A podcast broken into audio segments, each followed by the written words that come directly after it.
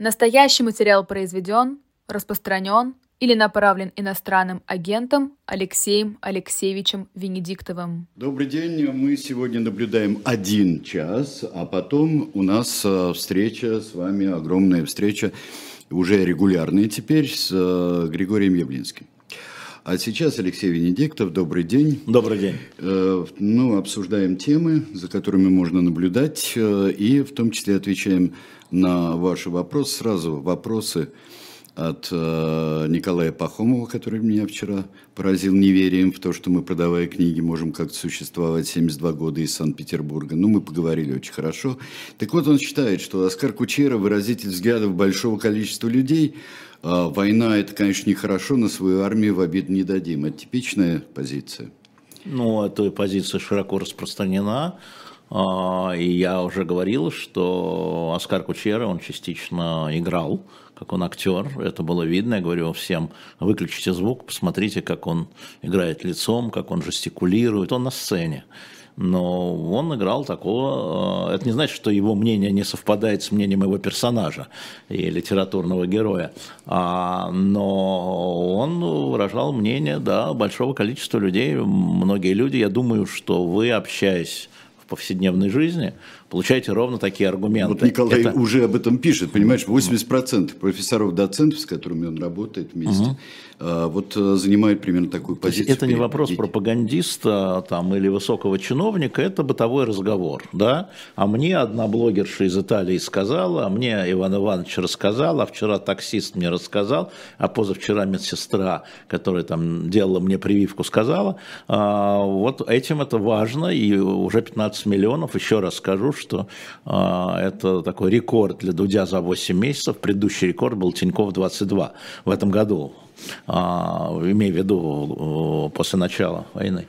Вот так вот, да. Поэтому я рекомендую смотреть, э, чтобы еще раз э, понять э, систему даже не аргументов, это не аргументы, а систему мышления подобных людей. И я думаю, что это очень полезное интервью, его надо, конечно, смотреть. Малик Касумов спрашивает, «А скажите, а зачем вы спрашивали Шарля Мишеля про санкции против детей олигархов э, и дочь Кадырова? А вы действительно считаете, что в России беспокоит их судьба? Я не, во-первых, я не представляю Россию. Хм. Это первое. Я представляю себя. А, во-вторых, среди вопросов, которые я собирал к Шарлю Мишелю, президенту Евросовета, а, были вопросы о том, почему наказывают членов семей для того, чтобы обострить ситуацию, вы берете а, фамилии людей, которые у всех на слуху.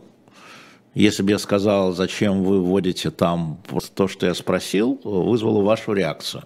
И вызвало хорошую реакцию а, Шарля Мишеля, который уклонился от ответа на этот вопрос, если вы помните. Это тоже важно. Уклонение это мое дело, реакция. Конечно, мое дело, мое дело проявить реакцию. Это прием поэтому ваш вопрос вполне закономерен, но он для меня очевиден. Как только вы упоминаете какую-нибудь в интервью известную фамилию, э, она, она реагирует. Эта фамилия, если не на Шарля Мишеля, то на слушателей и зрителей. И поэтому все такая история, да.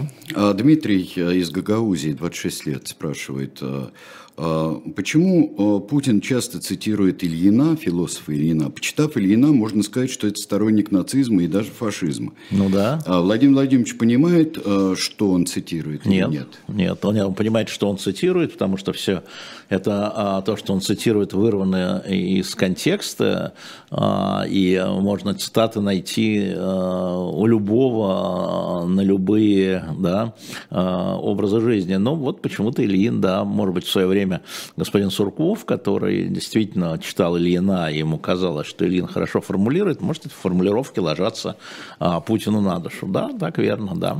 Но э, люди человеки сложные. Ильин действительно был э, сторонником во многом нацистских взглядов, фашистских взглядов, это верно тоже. Ну, это Путин знает. А, он ли Дэнди спрашивает, в Праге была отменена лекция Венедиктова, да. проясните. Я отменил лекцию, да. Ты отменил? Ну, отменил Максим Курников на самом деле, а, но я отменил лекцию. Значит, история такая. А, главное в Праге это было интервью вот э, с европейскими политиками. У нас было заложено четыре интервью, включая министра иностранных дел и некоторых других.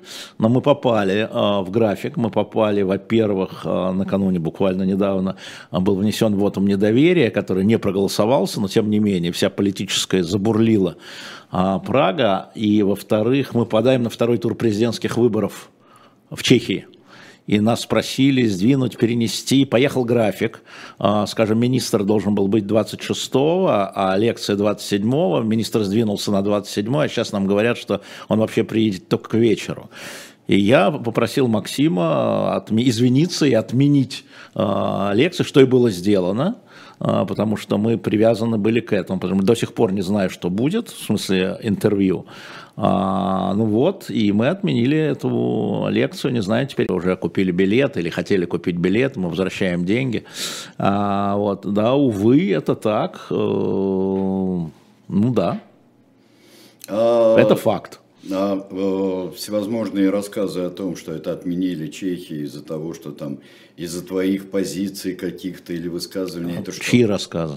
Что? Чьи рассказы, рассказы, появляющиеся в соцсетях. А, я должен комментировать теперь не президента, а соцсети. Нет, ну действительно, а, это я узнал уже потом, что а, журналистка из Киева, которая родом из Севастополя, направила письмо организаторам, а, что я там приветствую а, присоединения Крыма, но те, кто знает «Эхо Москвы» и меня, может только пожать плечами. Но это было потом, после отмены.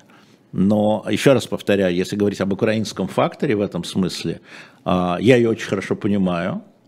Это раненые люди, здесь нами раненые люди. Мы, обстрел... мы отняли Крым, мы обстреливаем Киев. И ждать от них справедливости не приходится. И я ее понимаю я это неоднократно говорю. А, моя позиция по Крыму известна с марта месяца. Позиции разных журналистов, она публична. 18 -го, 14, 14, 14 года. года. Да раньше еще. Да раньше еще. А, и, э, ну, люди имеют право на несправедливость. Э, украинцы имеют право на несправедливость, и здесь можно только выразить ей сочувствие, я ей выражаю сочувствие, что она потеряла дом а... свой. Поэтому, но э, если говорить о фактах, и она сама это пишет, мне же прислали, что она пишет, но я не знаю. Она сказала, что вот они отложили, потом я написала, и они отменили. Нет, мы ничего не откладывали, мы отменили сразу. И еще раз извинились перед э, организаторами, как это называется. Впрочем, можете спросить у Максима. Жалко, конечно, потому что это лекция э, про колонизацию Сибири, ведь э, господин Путин говорит о том, что Россия не вела колониальную политику, а у меня как другие данные, хотел про это рассказать. Ну и надо. А можно когда как-нибудь? Не, мы сделаем, я ее сделаю, конечно, нет, конечно, я ее сделаю и сделаю, выложим в Ютьюбе, но это смешно, потому что мне э, мое родное государство, вифняным агентом, запретило любые публичные вот, лекции здесь. здесь просвещения, да. Но еще раз повторяю, это было наше решение, оно связано с графиком. До сих пор мы висим, не знаем а, графика, еще неизвестно, поеду я или не поеду. Вообще, в принципе. А, и вот у меня в понедельник будет встреча с людьми, которые там всяческие, но лекции сейчас не будет, да, но это решение Максима Курникова, по согласованию со мной, а от меня потребовали извинения, что я отменил лекцию, я извиняюсь, все. Вот э, про сейчас вот Милли, которого ты... Генерал Милли, да, любимый да, персонаж, да. Любимец твой, генерал да. Милли, он говорит, что потери России гораздо больше, ну, наверное. чем а, публикует. Ну, конечно, и вот да. Екатерина из Перми, 39 лет, спрашивает, что понимание реальных военных потерь Российской Федерации и Украине могло ли отразиться на общественном, могло бы отразиться на общественном мнении в обеих странах о необходимости воевать дальше? Не знаю. Не знаю, Екатерина, а, да, генерал Милли действительно это говорит, и действительно, а, как все военные, он считает безвозвратные потери, то есть это не только убитые, но и раненые, и пропавшие без вести, и пленные, и дезертиры. Вот что такое потери. Да, и с украинской стороны, и с российской стороны. Но я еще раз обращаю ваше внимание, что о российских потерях говорит украинский генштаб, а о украинских потерях российский генштаб. Поэтому мы должны относиться к цифрам скептически. Но потери большие. Ну, что значит большие? За 100 тысяч, да. Да, безвозвратные потери, еще раз повторяю, не убитые. Это безвозвратные потери. Не будем подменять одно другого с одной, и с другой стороны. Ну, а поскольку я уже неоднократно говорил, что война – это война ресурсов, да, то по людям, по количеству голов у России ресурсов больше. По вооружению сейчас будет наращиваться Украина, возможно, у нее будет более, а, более современное оружие. Ну, посмотрим. Но военные действия это не остановит. Чтобы вы понимали, обе стороны, на мой взгляд, на мой анализ, готовятся к наступлению или контрнаступлению, как хотите. И, наверное, военное столкновение войдет в активную фазу, а, ожидаем в течение уже не месяцев, а недель. Михалыч спрашивает, мой депутат Дарья Беседина да. признана иноагентом. Теперь я не смогу ее переизбирать или смогу? Не сможете. Что говорит закон. Николаю 58 лет. Николай, не сможете. Значит, у нас сейчас в Российской Федерации три избранных депутата в списках иноагентов. Это Виктор Воробьев из Коми от КПРФ, это Наталья Грязневич, по-моему, если я из, имя, извините, это муниципальный депутат, но она уехала. И еще один региональный депутат, это депутат от Яблока Дарья Беседин, московский депутат. Нет, вы не сможете ее переизбрать а, по закону. Но, может, к этому времени и закон изменится, к, вы, к перевыборам депутатов в Мосгордуму или в Госдуму. А, а, причем я посмотрел обоснование объявления Дарьи. Сегодня Володя Рыжков об этом пишет у себя, я в своем телеграм-канале это разместил коллега по фракции «Яблоко» в Мосгордуме. Там абсолютно политические э, вещи. Она объявлена агентом за то, что она там выступала, это написано в решении Минюста, она выступала там в защиту ЛГБТ, оно осуждало СВО, то есть ни о каком финанс, финансировании или иностранном влиянии речи нет. Речь идет о ее политической позиции. Но я думаю, а, Григорий Алексеевич Явлинский, который придет к нам в следующий час, лидер Яблок, он комментирует это более обширно. Сейчас это очевидно, я же вам говорил, закон политический, репрессивный закон. А, Но после 1 декабря, по-моему, вообще не нужно никакой финансирования. Вот, а у нас того, уже не 1 признали. декабря. Но 1 декабря у нас после 1 декабря. У нас да. ни к чему никого не нужно уже. А, можно сказать про любого человека. Да, это именно так, потому что, а, еще раз повторю, что важно в этом обосновании. Впервые это чисто политическая позиция, извините меня, депутата от политической партии оппозиционной.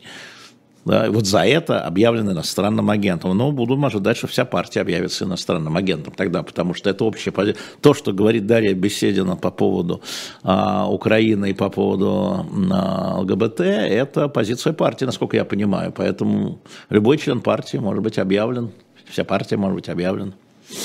Интересный вопрос концептуальный задает э, Андрей э, из Севастополя. У меня с концепцией года. тяжело, но Севастополь Нет, это хорошо. Очень, да. очень э, важный вопрос. Какова самоидентификация гражданина России, угу. если убрать из нее имперский, советский опыт и то, что он заключает в кавычки увлечение или иным?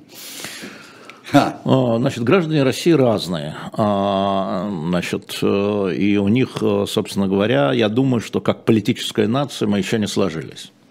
Если вот в вашем вопросе политическая нация, российский народ еще не сложилась. И попытка э, при Борисе Николаевиче, вот это россияне, да, э, термин такой, да, это попытка сложения политической нации. Не нация, а политическая, не этническая, а политическая нация. А политическая нация, она имеет самоидентификацию. Отсутствие политической нации, естественно, нет никакой самоидентификации, быть не может. А, я не очень понимаю, честно говоря, про имперскость. Мне кажется, что если на одной стороне имперскость, на другой стороне такой глубокий, а, глубокая провинциальность. Чувствовать себя всегда зависимым от метрополии. Но это понятно, да? Конечно, а, имперскость – это причина, а, провинциальность – это следствие, но тем не менее, это тоже. Можно... Хорошо в книге у того же самого Яблинского это было. Ну, Очень здорово. Именно про это. Именно про это, да? Mm. Ну вот, поэтому мне кажется, что э, у нас сейчас есть э, самоидентификация типа москвичи, севастопольцы, там, не знаю, там, мурманчане, да, а политической нет. Ты знаешь, всегда э, есть э, люди, которые этим занимались, всегда э, советовали, вот когда ты о себе думаешь, вот какой-то, вот вы же э, наш слушатель там и так далее, когда человек, ставьте э, для себя, составьте иерархию, кто вы прежде всего там, э, по профессии, или сын своих родителей, или житель своего города. И вот вас, э, установив эту иерархию для себя, вы, может быть, и поймете. Вот собственную э, идентификацию, мне кажется. Он спросил мы, а не решить. я. Он спросил да. мы, а не я. Ну да, да, да, да. Тогда, а это очень трудно сделать, когда говорится о, там, о всей стране, это совершенно невозможно. А, как же имперскость США и Великобритании, спрашивает Киким. Смотрите, э, мы же говорим о гражданах, а не о политике. Вот вы опять да, подменяете одно другого. А, значит, э, имперскость есть политики правящего класса, или правящей группы, которая пришла там путем выборов или переворота, или узурпации, как хотите, да, а есть э, мы, мы народ. Мы народ Российской Федерации. Мы народы Российской Федерации, точнее, если уж так. А, вот, поэтому вы просто сейчас передернули. Ну, я тоже в карту умею играть и вернул колоду на место. Хорошо. А, вот. Кстати, вот в вашем вопросе, нет, вопрос хороший, я не хочу ну, никого да. А как же имперскость Турции? Что-то вы сразу. А вы, вы подумайте об этом. Имперскость э, – это такой термин, знаете, такое клеймо сейчас. Это сейчас мы не в историческом термине, а в политическом обсуждаем, да? А, а имперскость Ирана не хотите? Э, э, да. Ну, ну, слушайте, вот только, только начать, как говорил Михаил Сергеевич. Да нет, это, это прелестное совершенно дело. Э, Причем один из признаков это то, когда начинает, а у всех так, а и у всех в любой ну, стране. Я И люксембургская, кстати говоря, имперскость. Великое если... герцогство Люксембург. Ну, конечно, великое. До сих пор великое герцогство. Вот. Малого нет, великое да. герцогство. Да. Да. Слушай, насчет Ирана как раз вот здесь задавал задавали вопрос, э, э, Матвей из Петербурга задавал э, вопрос о э, высказываниях Ирана и Сербии о непризнании так это всегда было. территории. Это всегда. Подождите, а подождите, а нужно, зачем года? нужно было подчеркивать еще раз? Ну, наверное, они ведут свою политику, они играют в э, Западом тоже, не забывайте. И последний сегодня буквально дивная фотография президента Сербии Вучича. Слева от него наша подруга Урсула, глава Еврокомиссии. Справа от него наш друг Шарль Мишель, знакомец. И рядом э, президент Макрон. Ну, они стремятся в Евросоюз, если говорить о Сербии. Да? И только Евросоюз может дать им безопасность, о чем, собственно говоря, а, мы и говорили, для чего нужен Евросоюз, и вот э, э, здесь, в этой студии, да, чтобы не было войн. А, Сербия находится на Балканах, э, рядом Косово, рядом Албания, в общем, понятно все. Сербские меньшинства, Евросоюз может дать им статус всем. А, и они стремятся туда, и весь вопрос э, стоит, не стоит так или-или. Я думаю, что эта позиция была проговорена с Москвой. А что касается Ирана, Иран э, региональная держава или пытается стать региональной державой, у него своя позиция, им нужно снимать санкции а, э, для того, чтобы развиваться. Да? И, собственно говоря, здесь был задан вопрос журналиста, и министр ответил, ну хорошо, если бы я брал интервью у иранского министра иностранных дел, я бы задал то, тот же вопрос, без умысла, что называется, и получил такой же ответ, потому что очевидно, что они всегда это говорили. Никто не признает, ну, кроме там Сирии и нескольких еще там э, государств, которые вот зависят, да, никто не признает э, ни Крым, ни Донбасс, ни тем более Запорожье и Херсон. Не признает. Э, все хотят территориальной стабильности, потому что у всех проблемы. Стоит признать одно, так у тебя на окраинах может возникнуть другое, у тебя уже. Не-не, мы лучше не будем признавать. Почему, собственно говоря, скажем, Испания не признает Косово? Потому что Каталония. Угу ты признаешь Косово, а тебе в ответ признают Каталонию. Понимаете, и да? И дальше домино пойдет. И дальше домино. Да-да-да, вот да, да, с, Юж, с Южной Европы это так. Поэтому обратите на это внимание, хотя Испания член, например, я говорю, например, Испания и член НАТО, и член ЕС, которые там, большинство стран признают Косово, например, Косово, о котором любит говорить Путин, да, то Испания не признает свои проблемы. Это важно, это важно понимать, э, поэтому и э, Иран, и а, соответственно, Сербия, они, исходя из своих интересов, признают или не признают. В данном случае не признают. Это их интересы. Это не интересы России или интересы НАТО, это их интересы. Аната Алексей спрашивает, торговля Турции О, по поводу О, Швеции и Финляндии продолжается? О, вы знаете, что случилось? Э, вот два, я, я же не только в Чехии, у меня же там и с венграми, и с турками тоже есть вот завязки на интервью, а, естественно, со шведами, а, потому что они принимают Евросоюз, и мы ведем переговоры с тем, что министр дал интервью. Значит, вчера на одной из башен Стокгольма было повешено чучело Эрдогана вверх ногами. А министр обороны Швеции 27-го, откуда я знаю, потому что мы разговаривали про интервью, должен был быть в Стамбуле по поводу финализации э, договоренности. Отменили турки отменили визит за то, что активисты, это же не правительство повесило, с вами догадываемся, да, активисты чучела Эрдогана повесило вниз головой. Вот, вот вам как происходят решения и события. Вот, вот э, маленький камешек, да, а визит очень важный для Швеции, чтобы понимать, для Швеции очень важный визит. Э, им нужно продвинуть турок на ратификацию их приема. Нет, не случилось, сорвалось. Вот, вот такая история. А, Николай из Вологды, 37 лет ему спрашивает, есть ли реальные условия, при которых война может стать реально народной с очередями военкомата и так далее? Ну, а, я думаю, что а, такие условия, конечно, есть, если там чужая страна войдет на вашу территорию. Вот. А, и тогда сейчас э, э, Кремль пытается объяснить, что уже вошел на нашу территорию, потому что наша территория Донецкая, Луганская, Запорожская и Херсонская области, а часть находится под украинским оккупантом, в кавычках сарказм. А, вот, но это не работает. Но представьте себе, что иностранные войска э, войдут в Белгородскую, область. Думаю, что это будет фактом. И, конечно, особняком стоит Крым. Надо понимать, что абсолютное большинство населения России считает Крым российской территорией. И нападение на Крым, я говорю об этом и до начала конфликта сейчас, будет означать для них, если говорить не о власти, которая это будет использовать, а о людях. Да? О людях. Да. О людях. Мы говорим о людях. Это будет означать вторжение э, для многих э, на территорию Российской Федерации.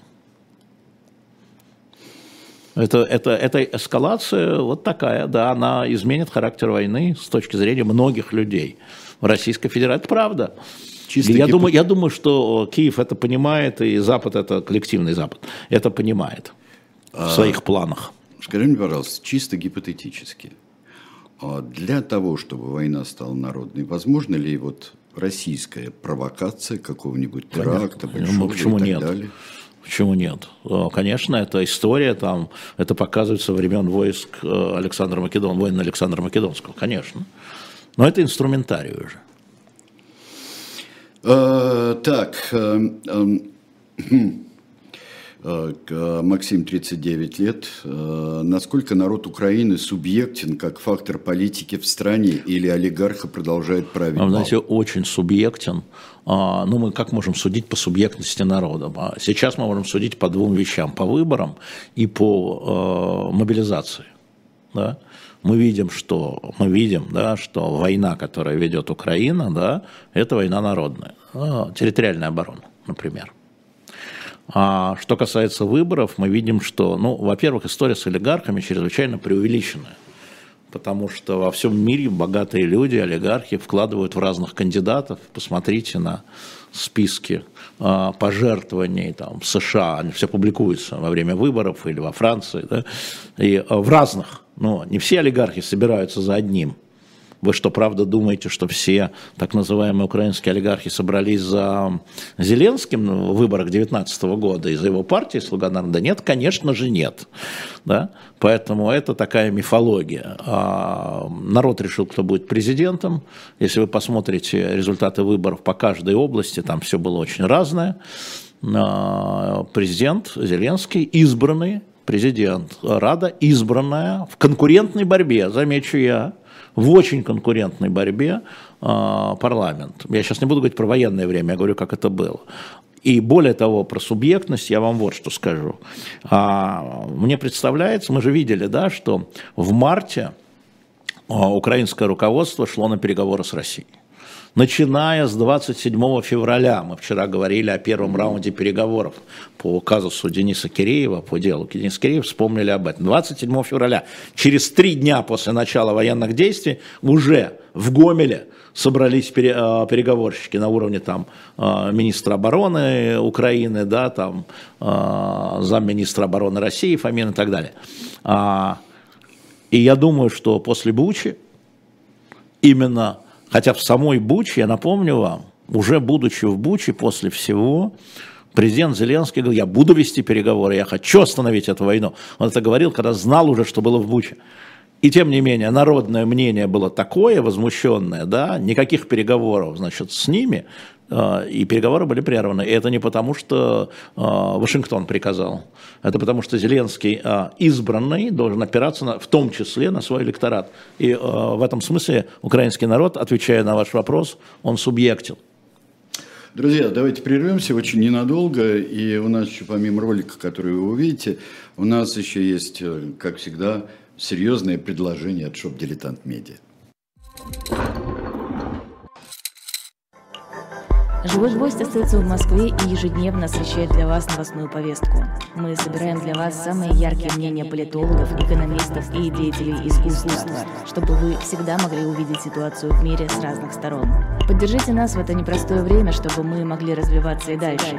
Как это сделать? Переходите по ссылке под трансляцией или воспользуйтесь QR-кодом, чтобы оставить свой донат.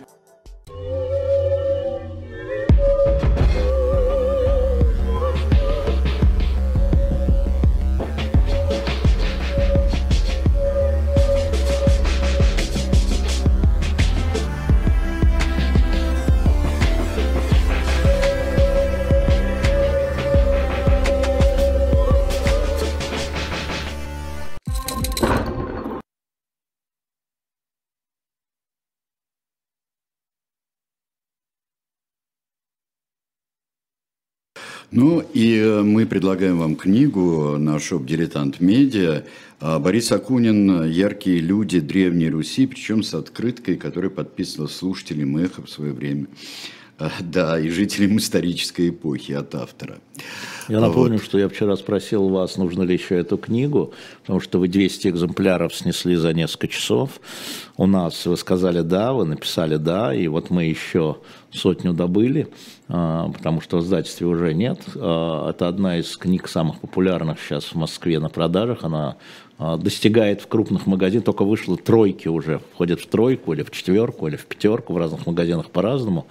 shop.diletant.media – это вот, Борис Акунь, то, что вы просили Вчера мы это сделали, но вы поторопитесь, потому что опять снесут, что у нас два раза меньше экземпляров, чем было. И э, мы сегодня выставили, и за 8 минут ушло у нас, мы выставили э, диск э, такой, знаете ли, маленький диск Владимира Высоцкого, 85 лет будет Владимиру Семеновичу, э, с его автографом на конверте, э, и он уже ушел, к сожалению, к сожалению, но его моментально снесли за 8 минут хотя он дорогой. Мы пытаемся сейчас найти книги с автографами, вот сейчас подбираем, чтобы а, я так набрел в букинистической на библиотеку Филби с экслибрисом Филби. А, да, Кима Филби я вчера показывал а, Юрий Кабалаз, он с криком «Где?» стал рвать на голове несуществующие у него волосы. Вот. Но мы пытаемся еще новые. Но там сейчас, да, вот, э, значит, Акунин, э, «Яркие люди Древней Руси» с его автографом, можно сказать. Ну и другие книги сейчас тоже, там мы немножко остатки дорогих книг подарочных, если вам нужно сделать подарки, уже там приближается 8 марта, я бы сказал, да, смотрите, это хорошие подарочные книги, ну и, соответственно, еще есть книга художественная такая, книга «Гес», о Черчилле, то есть Черчилль и Гесс. Ага. Да, но это художественная книга, а я хочу сказать, такая на документальном, потому что автор встречался и с сыном Рудольфа Гесса, ну, собственно говоря, да, и с сыном Риббентропа, и с э, э, начальником тюрьмы, где был Гесс. Ну, в общем, Шпандау, да, да, да, Шпандау, да. В общем, давайте. А, да, а, там много чего интересного. Я вчера специально прошерстил, прежде чем с вами говорить, специально прошерстил сайт Shop Diletant Media.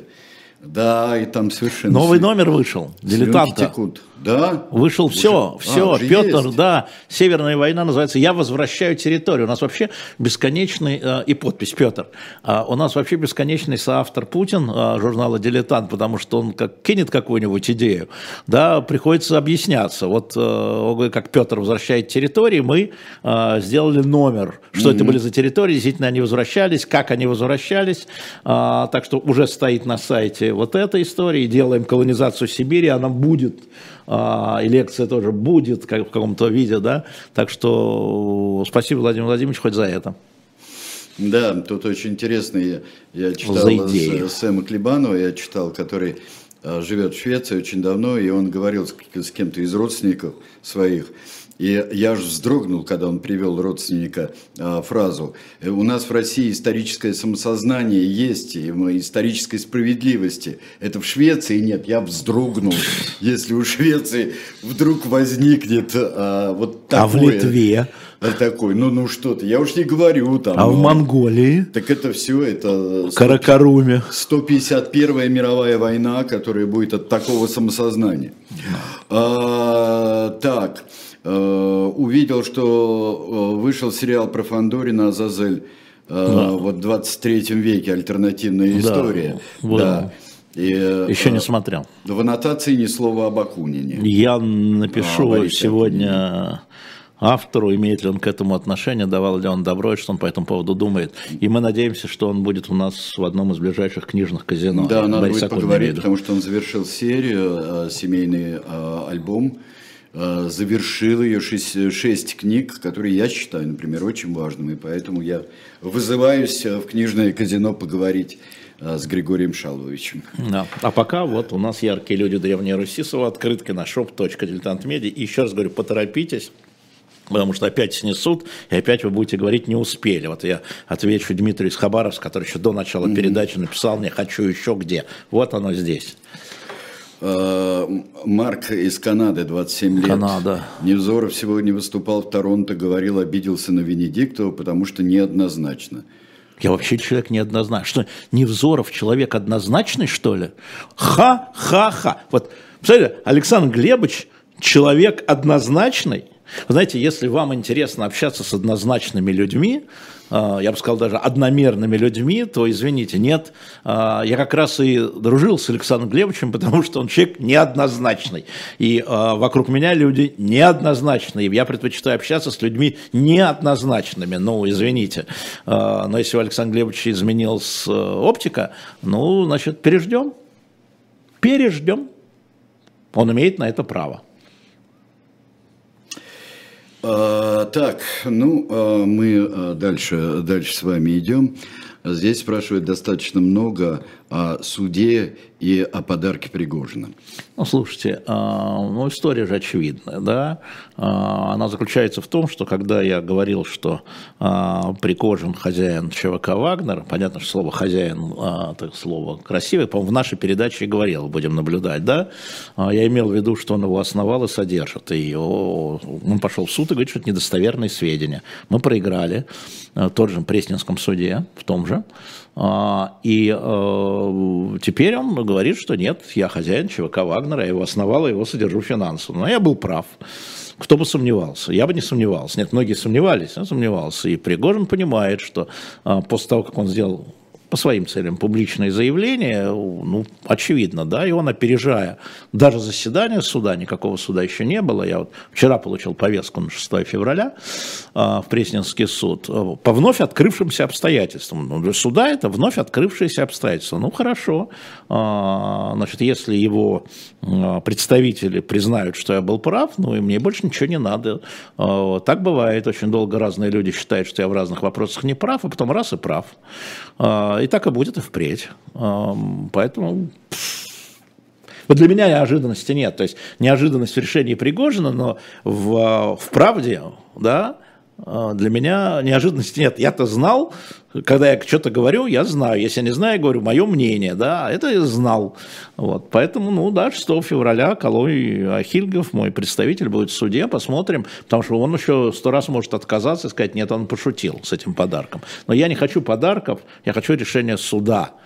А, я был обвинен в распространении недостоверных данных, я хочу реабилитации. А, тут э, говорят, какова позиция эхо. Мы не от эхо говорим, которого нет.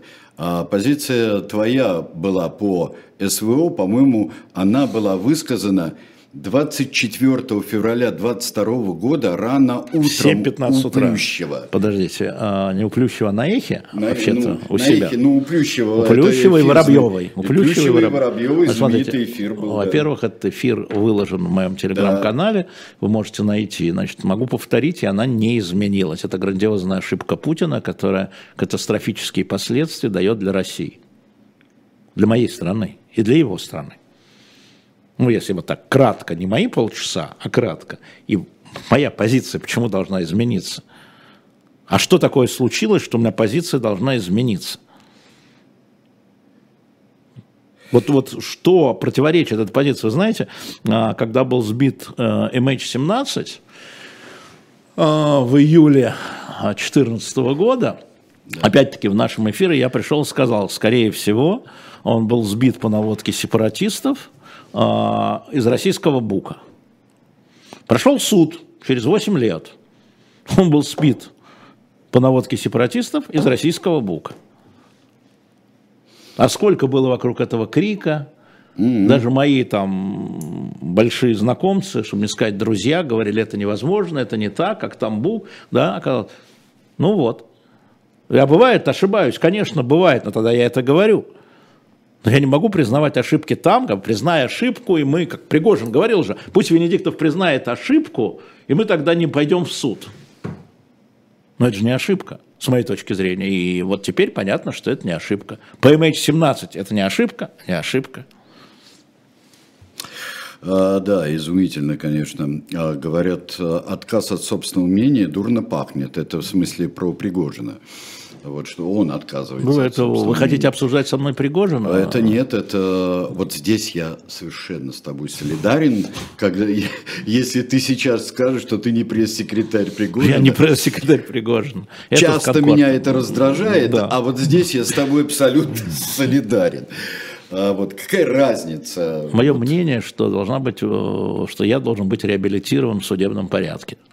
И я буду ждать, в том числе и через суды, когда а, Генпрокуратура признает, что она сделала неправильно, внеся представление по «Эху Москвы». Совет директоров э, «Газпрома», «Газпром Медиа», «Эхо Москвы» признает, что он а, напрасно отказался от лицензии первой радиостанции, доходной радиостанции в Москве. А Министерство юстиции признает неправильность, что оно а, применяет э, вольно закон об иноагентах, да и закон, собственно говоря, надо отменять. Понимаете, за это надо, надо копать, да, рыть, надо ходить в суды. Вот как делает Алексей Анатольевич Навальный. Вот он сидит э, в тюрьме, и на каждое то, что ему представляется неправедное решение, он подает в суд. И когда мне говорят, зачем вы ходите, в России нет судов, я беру пример с Алексея Анатольевича Навального. Он даже из ШИЗО идет в российский суд, а в какой? Идет в российский суд для фиксации своего несогласия. Правильно делает. И я ему подражаю в этом. Дай бог вам быстрее выйти вообще. И остальным политическим заключенным. Конечно, всем. Да. А, тут очень интересно говорит, а из чего можно было 17 июля сделать такой вывод? Из наблюдения. Вы знаете, вы вот подсмеиваетесь со словами «будем наблюдать». А я, э, во-первых, я как работаю, когда это происходит, я немедленно э, ищу, скажем, авиаэкспертов. Потолок, что могло сбить, да, понимаете, да, то есть это, я сам же в этом ничего не понимаю. Какие существуют военные? Дальше я смотрю, есть ли они на Украине, нет ли их Украины. А, дальше я смотрю, летали ли самолеты украинские, летали. это все было тогда в открытом доступе. Дальше я смотрю соцсети сепаратистов, где они писали о том, а потом да, стирали, да, да, да, да, да. что птичку-то сбили. Извините меня, пожалуйста. Это сразу появилось. Это вопрос да. внимательного сравнения. Вы не берете один источник, эти, вот Гиркин сказал, вот и, и вот это вот так. Это не так. А вы берете несколько источников, и они требуют проверки. И я тогда сказал, а, чем вызвал такую бурную реакцию некоторых моих кремлевских знакомцев, о том, что, по моему мнению, скорее всего, Естественно, я не мог что только так, я так вообще не разговариваю. Скорее всего, это случилось вот таким образом. Да? Собрав в кучу, на это потребовалось несколько часов. Ну да, ну, если ты хочешь что-то комментировать в эфире, ты готовься, это называется. А, вот и все, на основании этого. И вы, это все открытый источник, ну, кроме моих разговоров с авиаэкспертами, знаете, потолок, хотя это тоже можно было найти, да, в этом, э, маршруты ты смотришь, ты рисуешь, это же все понятно. Я знаю, что э, этого было недостаточно для судебного решения, Конечно. а для того, чтобы увидеть картину, которая постоянно потом Поэтому... замутнялась разными там исчезновением одних данных, Это не появлением других. Поэтому фигни. я всегда говорю, ну, что должны вести расследование профессионалы, а журналисты могут фикси... публиковать и фиксировать. И вот я рассказывал эту историю вчера, я сразу получил обратку. Вот а, СБУ опубликовала фамилии предполагаемых э, людей, которые командовали 52-м полком авиа, который пустил ракету по Днепру. В смысле, по городу, не по реке, а по городу. И э, коллеги из важных историй дозвонились э, им по списку СБУ. И один, который был назван Штум, говорит, подождите, я уже три года не в армии, у меня там пробита голова, да, я вообще там сижу дома, и так mm-hmm. далее. Я это рассказал, и мне стали сразу писать, а, вы ему поверили, а это он скрывается. Я говорю, для этого следователи нужны. Проверить, это должно быть расследование. Конечно, существует раз и два, и вот для этого нужно расследование. Но вам надо знать, что А, СБУ опубликовала этот список, и Б, что важные истории, наши коллеги сделали звонок и получили такой ответ – а для обвинения в уголовном преступлении, я имею в виду по, удар по гражданским, должны работать не журналисты, не твиттертяне, а следователи.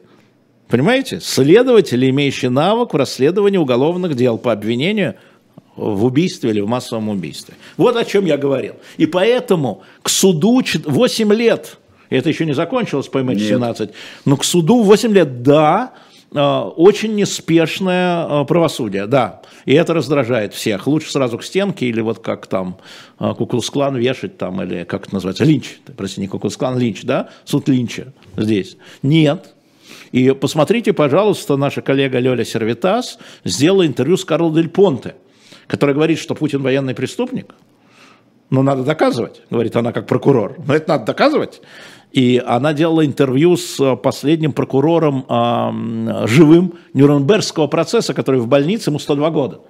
Тоже о военных. Она вообще сделала целый э, такой комплекс про это. Я, наверное, может сегодня после эфира в своем канале выложу, чтобы вы могли там не искать, где там это сделано, там в «Настоящей России», по-моему, это называется там э, ее сайт, а посмотреть эти интервью, потому что правосудие действительно неспешное, потому что оно должно быть правосудием, а не криком толпы «распни его». Даже когда очень хочется. А очень хочется иногда. А, что думаете о предсказаниях Илларионова о массированной атаке РФ? Не знаю. Алексей из Калифорнии, 42 года. Алексей, вы знаете, я по поводу предсказаний, а, мне трудно сказать, но на самом деле я думаю, что Андрей Николаевич прав в том, что а, Россия, российская армия собирает ресурсы. Вот я конкретно ничего сказать не могу, потому что не знаю. А, но российская армия явно подтягивает ресурс.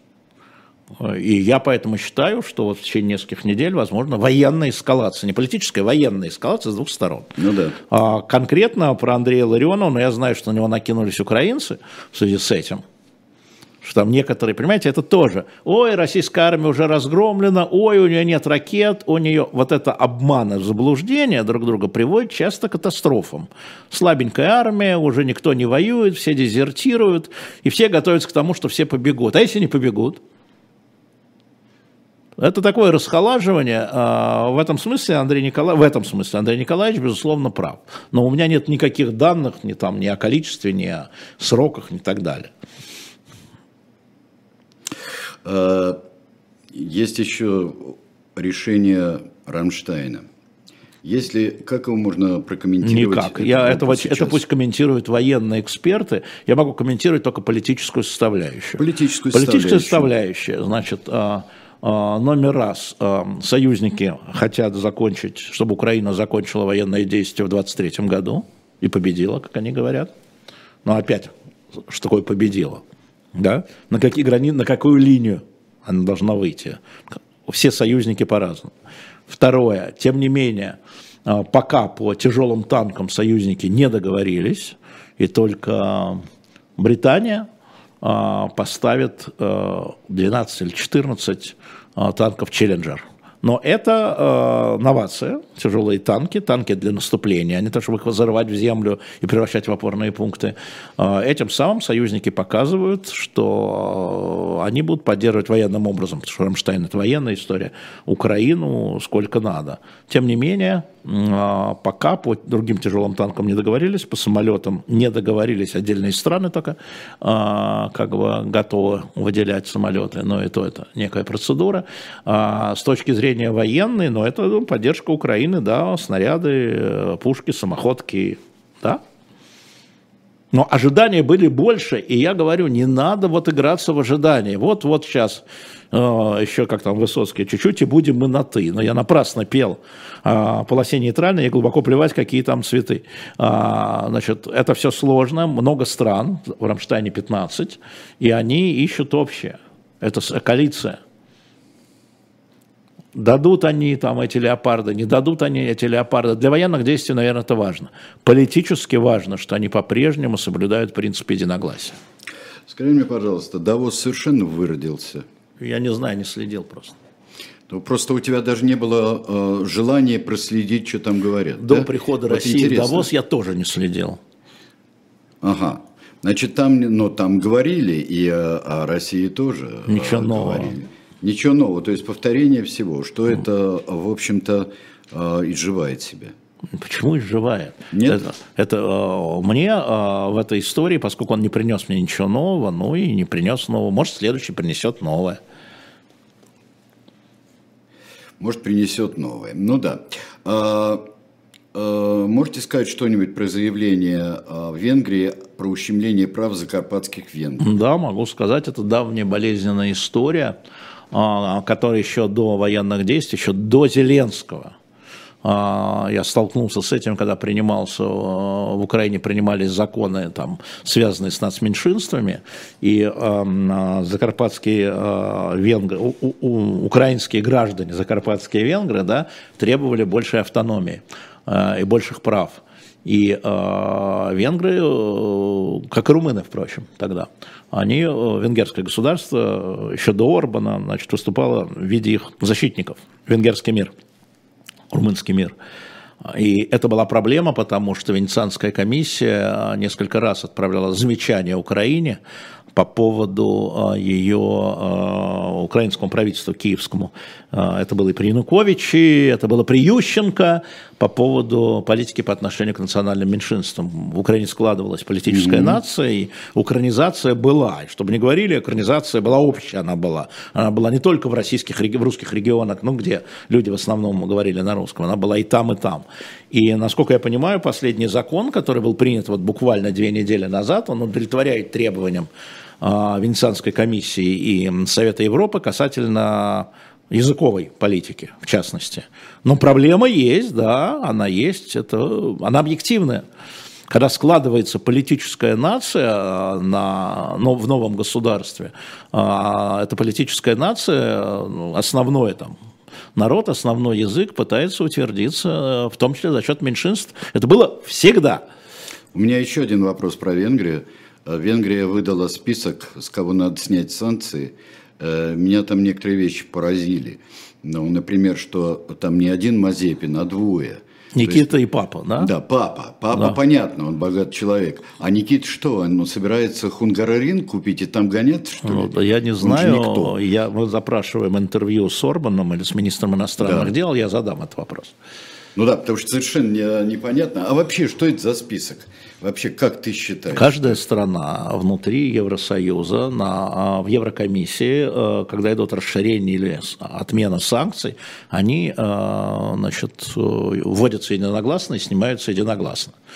А, у каждой страны есть свои интересы внутри Евросоюза. И хотя Евросоюз это мощное, сейчас мы видим единое, спасибо опять Путину, который э, сделал все, чтобы Евросоюз соединился и сконцентрировался, так же, как и НАТО. Вот. А, тем не менее, у каждой страны есть свои интересы. Ну вот, я думаю, что в каждой стране есть свои интересы Евросоюза. Но пока а, координация важнее, чем берет верх над э, частными интересами.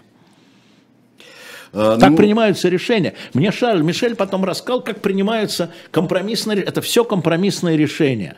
Это а, потому что действительно, и это правда у стран, не, не только у руководителей, а у стран разные там, географические, политические, политэкономические интересы. И когда там э, некоторым странам там, позволяют изъятие из санкций, иранских, российских, каких угодно, да, это требует, э, их принимают во внимание или не принимают во внимание. И тогда начинается торговля внутри Евросоюза. Это огромная работа компромиссная.